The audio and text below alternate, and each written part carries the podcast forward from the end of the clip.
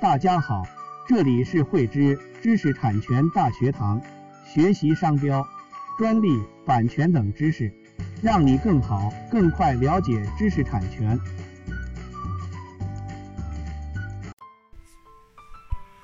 今天我们来分享一下中国企业在海外被进行商标抢注的相关法律问题。近些年来，随着中国企业逐渐走向国际市场，发生了大量商标被抢注的事件。譬如说，1989年，同仁堂商标在日本被抢注；2001年，联想的英文商标 Legend 在全球一百多个国家被注册。要买回这些商标，就要同这一百多个国家的公司去谈判，最后没有办法，在二零零三年，联想花费巨资将 Legend 更改为现在的 Lenovo。一九九九年，海信商标被德国西门子抢注，经过多年的周旋，终于在二零零五年才达成和解。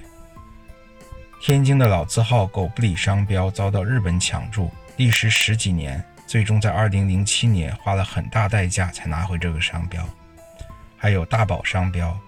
在美国、英国、荷兰、比利时、卢森堡均被同一个荷兰人抢注，以及大家所熟知的大白兔奶糖，也是被外国人抢注。国内品牌被国外抢注的事件实在是多不胜数。呃，近几年呢，随着中国企业的知识产权意识的提升。也逐渐开始提前做好国外的商标布局，但是关于这个注册地点的选择还有很多不尽完善的地方啊。一般我们的企业只是选择在这个商品将要销售的国家进行注册，而往往是忽略了商品的生产地以及货物的运转地啊。所谓商品的生产地，譬如说中国的一家企业持有一个商标。啊它这个货物要销售到英国、美国，但是呢，它既不是在中国生产，也不是在英国和美国生产，啊，而是在一个第三个地点，比如说在东南亚的马来西亚啊或者泰国生产。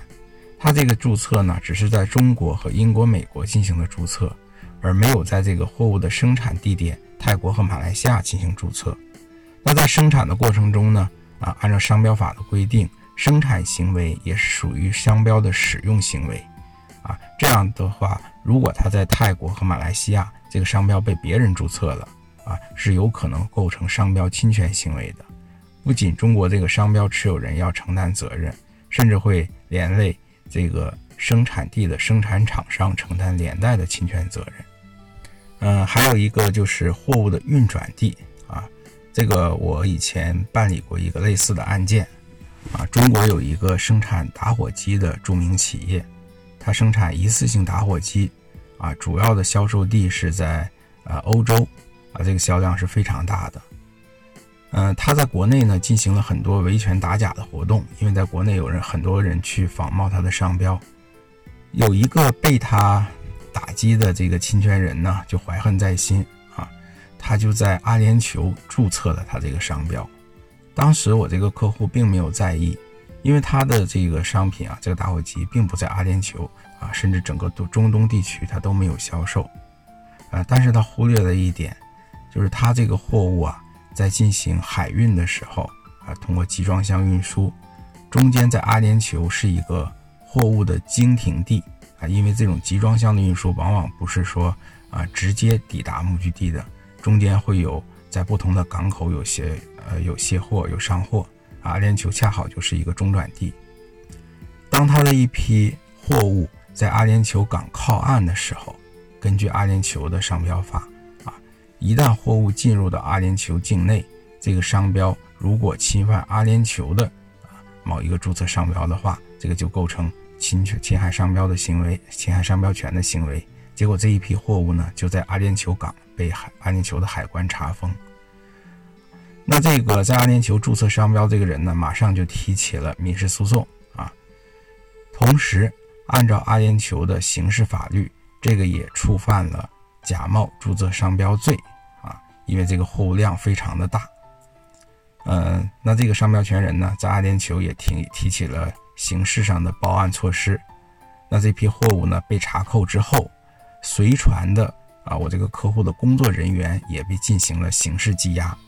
而且按照阿联酋的这个刑事诉讼法，它跟中国有一点不同。中国的刑事诉讼的这个法定期限是比较严格的，你逮捕多长时间，监视居住多长时间，拘留多长时间。但是阿联酋这个期限呢，相对弹性比较大一些，所以这个人就被羁押了很长时间。那我这个客户呢，如果是单纯放弃这笔货物啊，他也可以接受，但是他还是要把这个人给救出来。这样他就只能跟在国内的这个抢注他商标的人进行谈判，那最终呢，谈判的结果是他放弃在国内对这个啊抢注人啊进行民事诉讼，啊，那在国内这个抢注人呢，也在阿联酋相应的放弃这个诉权，啊，把这个人放回来，他最终花了很大的代价，也以一种对自己很不公平的结果才处理好这件事情。这也就是说，他在提前进行海外注册的时候，忽略了一个重要的注册地点，就是这个货物运转地。